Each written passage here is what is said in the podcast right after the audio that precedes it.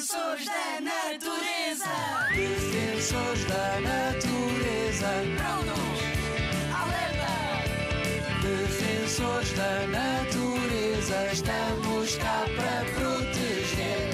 Os defensores da natureza. Eu sou a Rita e sou a defensora da água. E eu sou a Kátia, a defensora do planeta. Como é que num planeta azul a água pode acabar? Pois é, herói da natureza. A maioria do nosso planeta é composto por água, mas apenas uma parte muito, muito pequenina dessa água pode ser utilizada para nosso consumo. A maior está retida no gelo dos polos e no nosso gigante azul, o oceano.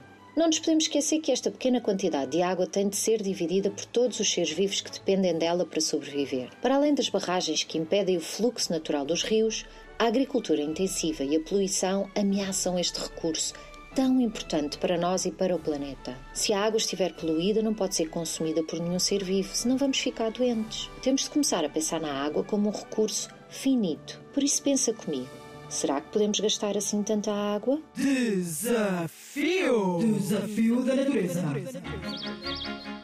Salvar a água é simples, defensor da natureza. Basta poupar o máximo que conseguires. Para isso, podes reutilizar a água sempre que conseguires, gastar o mínimo possível quando estás a tomar banho a lavar os dentes ou a cara e descarregar o autocolismo sempre no botão mais pequeno. Se não tiveres este botão, podes colocar uma garrafa cheia dentro do autocolismo e assim não descarregas tanta água de uma vez. Conto contigo, conto contigo. Rádio ZigZag, ANP e WWF a construir um futuro em que as pessoas vivam em harmonia com a natureza.